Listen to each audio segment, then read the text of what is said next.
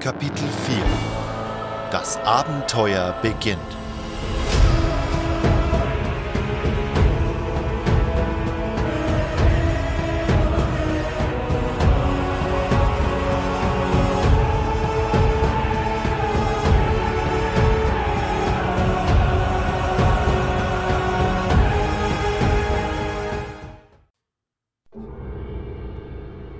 Ich stieß das Katana nach vorn. Xardas machte einen Ausfallschritt, eine Vierteldrehung, einen eleganten Schwenker mit dem aus magischem Licht bestehenden und doch festem Schwert, das er sich beschworen hatte, und das Katana glitt mir aus der Hand. Wie hast du... Du bist schon sehr gut geworden, aber du hältst es noch immer zu fest. Den meisten wäre das nicht geglückt, aber ein wahrer Schwertmeister kann es dir so noch immer entwinden. Schau her, so hättest du es halten müssen.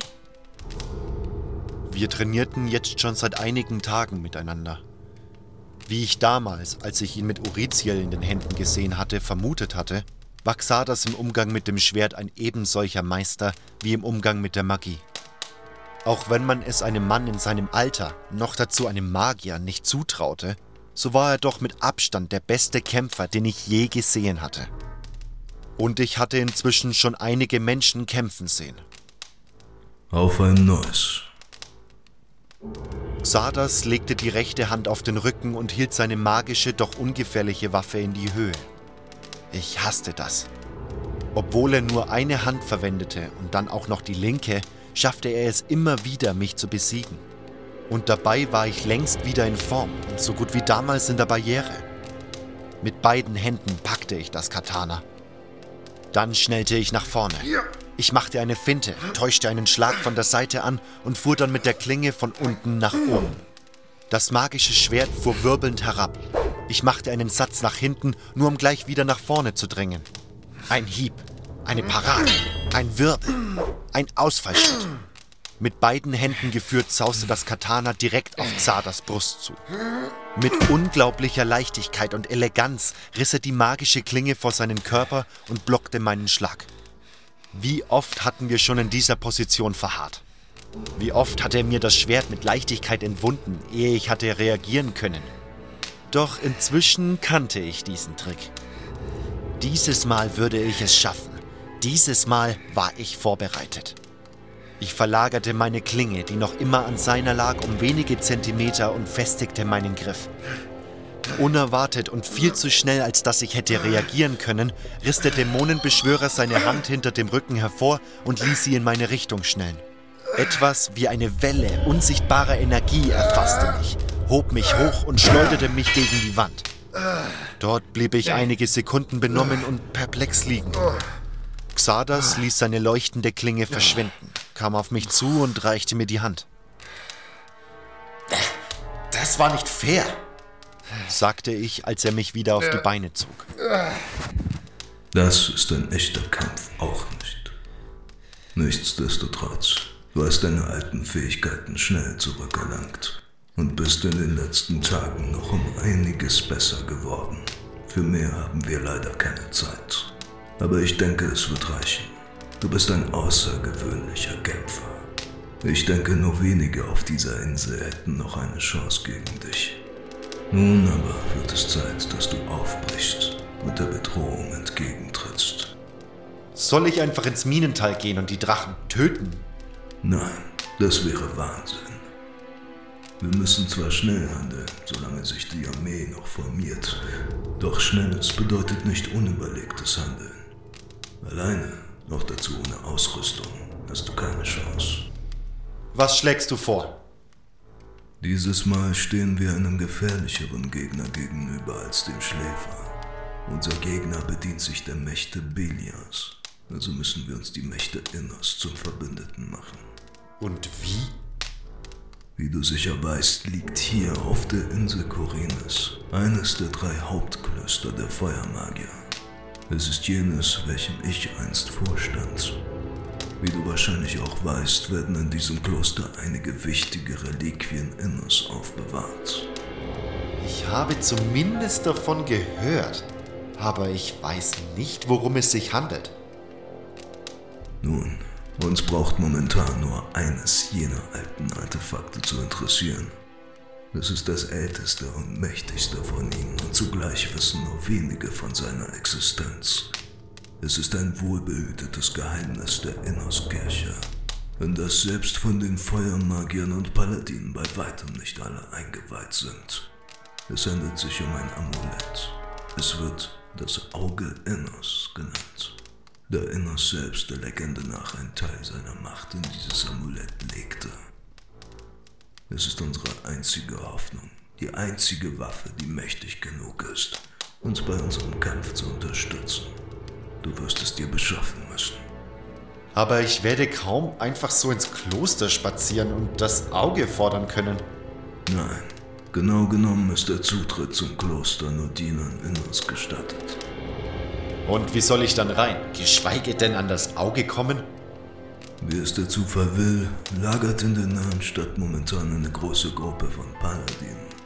Bei ihrem Anführer handelt es sich um Lord Hagen. Lord Hagen? Ist das nicht der Vetter des Königs? Ganz genau. Er ist der Sohn Friedrichs, des Bruders Robas I. und der Anne Lavoisier von Gelder. Und seit der Suspension Lord Dominiques ist er auch der Großmeister des Ordens. Als Großmeister der Paladine und Vetter des Königs besitzt Lord Hagen die nötige Autorität, ihr Zugang zum Kloster und zum Auge Inners zu gewähren. Und warum sollte er mir ein so wichtiges Artefakt übergeben? Weil du dazu bestimmt bist, es zu tragen. Woher willst du das wissen? Oh, es gibt eine Reihe von Gründen, die dafür sprechen. Der wohl wichtigste ist, du hast den Schläfer besiegt. Stündest du nicht in der Gunst der Götter, wärst du jetzt tot. Ich schaute Xardas zweifelnd an. Schon einmal hatte er mir erzählt, mein Kampf sei vorherbestimmt. Damals war es um eine alte Prophezeiung der Orks gegangen, die von der Verbannung des Schläfers sprach. Doch hatte ich diese Prophezeiung nicht erfüllt? Aber wer sagte, dass dies kein Zufall war? Ich glaubte nicht an Prophezeiungen. Andererseits... Mal angenommen, du hast recht. Woher wissen die Paladine, dass es so ist? Du wirst sie davon überzeugen müssen. Du besitzt doch ein Talent dafür, das Vertrauen der Leute zu erringen. Hast du nicht schon drei Monate nach deiner Aufnahme im alten Lager einen höchst wichtigen Auftrag von Raven bekommen, dessen Erfolg oder Misserfolg über das Schicksal des Lagers hätte entscheiden können. Hast du nicht die Anhänger der Bruderschaft dazu gebracht, dir für sie heilige Missionen anzuvertrauen, obwohl du keiner der ihren warst? Und hast du nicht auch das uneingeschränkte Vertrauen der Wassermagier genossen, bis du ihrem Erzhaufen die Energie entzogen hast? Ich nickte. Da war etwas Wahres dran. Glaube mir, es wird vielleicht kein leichtes Unterfangen werden. Doch wenn einer es schaffen kann, so bist du es. Und du musst es schaffen, um deinet, deiner Freunde, meiner und um aller Bewohner der Inseln, wenn nicht sogar der Welt willen. Also gut. Ich breche also in die Stadt auf, rede dort mit Lord Hagen, bringe ihn dazu, mir Zugang zum Auge zu gewähren und komme damit zu dir zurück. Ja, ich werde unterdessen weiter die alten Schriften studieren. Sobald du das Auge hast, darfst du keine Zeit mehr verlieren und musst es hierher bringen. Ich werde dir dann unser weiteres Vorgehen und wie wir das Auge Inners nutzen werden, erklären. Doch da ist noch etwas. Äh, noch etwas? Ja, es gibt die verschiedensten Arten magischer Artefakte. Die mit Abstand mächtigsten sind die sogenannten göttlichen Artefakte. Sie tragen diesen Namen, da die Götter selbst sie geschaffen haben sollen. Das Auge ist ein solches göttliches Artefakt. Doch es gibt Grund zur Annahme, dass sich noch ein zweites auf der Insel befindet. Brauchen wir das etwa auch? Brauchen ist in diesem Falle der falsche Ausdruck. Bei diesem zweiten Artefakt handelt es sich um ein Artefakt Belias. Es wird in den alten Schriften erwähnt. Es verfügt über große Macht und hat in seiner Geschichte bereits viel Unheil gebracht. Es war lange verschollen, doch alles deutet darauf hin, dass die Armee der Finsternis sich das Artefakt zunutze machen will. Die Zeichen sind eindeutig. Die Prophezeiung wird sich bald erfüllen. Was für eine Prophezeiung schon wieder. Xardas schritt auf den Tisch neben dem Eingang zu und nahm eine der Steintafeln zur Hand. Ein mächtiges Artefakt wird wieder auf diese Welt zurückgeholt werden, wenn der Gott der Finsternis seine Schergen auf die Suche schickt. Ein kurzer Ausschnitt, doch diese Prophezeiung nennt eindeutige Zeichen. Wir können uns vollkommen sicher sein, die Suche, von der Prophezeiung spricht, hat längst begonnen. Er schob die Hände wieder in die Ärmel seiner Kutte. Ich öffnete den Mund. Ob du an Prophezeiungen glaubst oder nicht, ist jetzt irrelevant. Wir müssen handeln, wenn wir uns selbst retten wollen. Ob wir dabei eine alte Prophezeiung erfüllen, ist nicht von Bedeutung. Fakt ist, die Schergen Belias sind Wein auf besagter Suche, einige der ältesten Heiligtümer der Götter. Die Wächter dieser Heiligtümer sind erwacht und ihr Zorn lässt die Erde erbeben. Ich verstehe immer noch nicht ganz den Zusammenhang. Der Zusammenhang besteht darin, dass die Schergen, die jene Heiligtümer entweihen, dies im Auftrag der Armee der Finsternis tun. Wir brauchen das Auge, um die Armee aufzuhalten. Doch wenn sie zuvor das Artefakt Belias in ihre Hände bringen, wird es selbst mit der Macht des Auges sehr schwer, sie aufzuhalten. Und glaube mir, es ist bereits schwer genug. Du musst die Schergen Belias aufhalten, bevor sie das Artefakt in ihre Hände bringen. Dann musst du das Artefakt ebenso wie das Auge in uns hierher bringen. Also gut. Aber wo finde ich das Artefakt Belias? Der Zorn der Wächter. Er wird dich dorthin führen, wo das Artefakt verborgen liegt. Dieser Zorn ist groß. Ich kann ihn selbst von hier aus spüren. Und ich bin nicht der einzige Magier, der ihn spürt. Wenn mich nicht alles täuscht, haben die Wassermagier sich des Problems angenommen. Deine einzige Chance, das Artefakt Belias zu finden, besteht darin, dich mit ihnen zu verbinden. Also, um das zusammenzufassen. Anstatt meine Freiheit zu genießen, werde ich von einer Armee, die von Drachen angeführt wird, bedroht, die die Insel in Kürze überrennen wird. Wenn ich nicht sterben will, muss ich sie bekämpfen und das wiederum schaffe ich nur, wenn es mir gelingt, sie daran zu hindern, ein mächtiges Belia-Artefakt in die Hände zu bekommen, wofür ich mich mit den Wassermagiern verbünden muss, die mich wahrscheinlich am liebsten tot sehen würden. Und wenn ich es schaffe, Lord Hagen, den Großmeister der Paladine und Vetter des Königs dazu zu bringen, mir, einen dahergelaufenen Kerl, das Auge Innos, eines der heiligsten und wichtigsten Artefakte der Innuskirche zu übergeben. Und das alles in kürzester Zeit. Ich sehe, du hast alles verstanden. Ich schätze Leute mit schneller Auffassungsgabe. Ja, aber... Glaube mir, mir gefällt diese Situation auch nicht. Aber ich kann dir verraten, dass es wenig bringt, sich über die Situation aufzuregen, in die uns das Schicksal oder auch der Zufall wie es dir eben beliebt, bringt. Wir können ohnehin nichts daran ändern. Anstatt uns aufzuregen oder darüber nachzudenken, warum gerade uns dies widerfährt, sollten wir unseren Blick weiter nach vorne richten und das Beste aus unserer Situation machen. Du hast ja recht, aber das ist nicht leicht. Glaube mir, das weiß ich sogar sehr gut. Doch nun komm mit. Bevor du aufbrichst, will ich dir noch einiges geben. Ich folgte Xardas ins untere Stockwerk seines Turmes, wo wir die kleine Eingangshalle im Mittelteil durchquerten und in den untersten Raum des großen Turmes traten. Es handelte sich um einen Lagerraum mit einigen Kisten und Fässern darin. Xardas führte mich zu einer großen Truhe. Ein kurzer Schlenker mit seiner Hand und ihr Deckel sprang auf. Meine Sachen! Alles, was du an deinem Körper trugst, wurde mit dir aus dem Tempel teleportiert. Die Erdrüstung war leider zerstört. Sie hat sich vor dem Tode bewahrt. Doch selbst hat sie den Einsturz des Tempels nicht überstanden. Was ist mit Uriziel? Alles, was du an deinen Körper trugst. Uriziel ist folglich in den Trümmern des Tempels zurückgeblieben. Hm, naja, das hier ist besser als nichts. Ich nahm meine wenigen Habseligkeiten, die ich im Schläfertempel bei mir getragen hatte. Meinen magischen Ring der Lebenskraft schob ich mir sofort wieder auf den Finger. Kurz verspürte ich dabei ein leichtes Prickeln. Schließlich war nur ein großer weißer flacher Kiesel in der Truhe zurückgeblieben, in den eine stilisierte Fleischschwanze eingraviert war.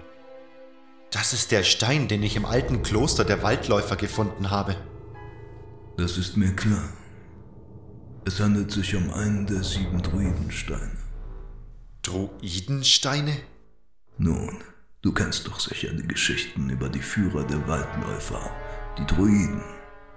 Es heißt, sie könnten sich in Tiere verwandeln. Ich habe das immer für ein Märchen gehalten, bis ich den Stein da gefunden habe. Diese Steine, die Druidensteine, sind es, die den Druiden ihre Macht verleihen. In jedem ruht die Kraft eines Tieres und nur mit ihrer Hilfe können sich die Druiden in solche verwandeln. Es sind sehr faszinierende Objekte. Ich habe die Druiden zwar auf meinen Reisen besucht und mir ihre Steine zeigen lassen und selbstredend habe ich Bartes Abhandlung über ihre Kräfte gelesen, doch würde es mich reizen, einen solchen einmal genauer zu untersuchen. Eine Armee von dunklen Kreaturen steht vor der Tür und ich soll durch die Welt reisen und Artefakte suchen und du gehst währenddessen hier irgendwelchen Forschungen nach. Oh, dieser Stein könnte von größerer Bedeutung sein, als du ahnst. Naja, von mir aus untersuche ihn ruhig. Ich denke nicht, dass ich ihn brauche. Xardas lächelte und ließ den Stein in seine Hand schweben. Ich danke dir, sagte er, während er ihn in seiner Robe verstaute und zog dann einen Lederbeutel hervor. Hier, den will ich dir noch mitgeben.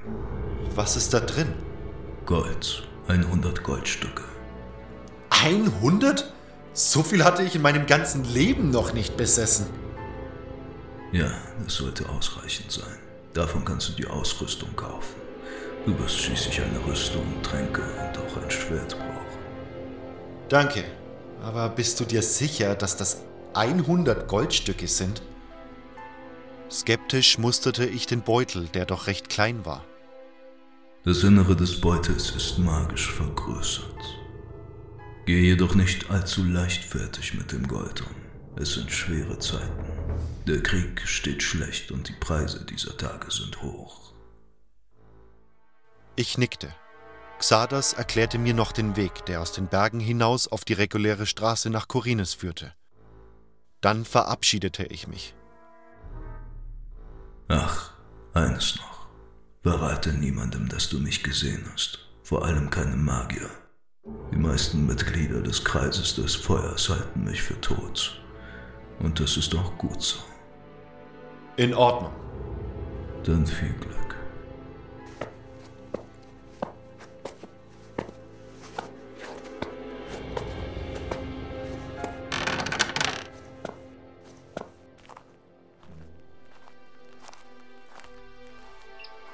Wenige hundert Meter vor dem Turm begegnete ich Lester, der gerade aus dem Tal kam, wo er Pflanzen für Xardas Tränke gesammelt hatte. Ich berichtete dem ehemaligen Novizen, der inzwischen auch über die Bedrohung Bescheid wusste, was ein weiterer Grund dafür war, dass er noch immer bei Xardas blieb, von meiner Aufgabe. du steckst doch schon wieder mittendrin, nicht? Mittendrin würde ich nicht sagen. Noch nicht. Dann wünsche ich dir viel Glück. Wenn du unsere Freunde triffst, grüß sie von mir. Klar, ich komme bestimmt bald wieder und dann erzähle ich dir, wo sie sind.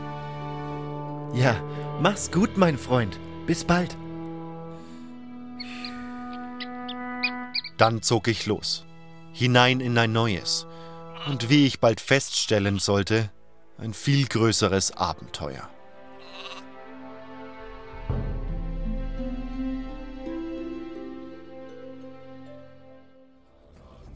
Das war Kapitel 4. Das Abenteuer beginnt.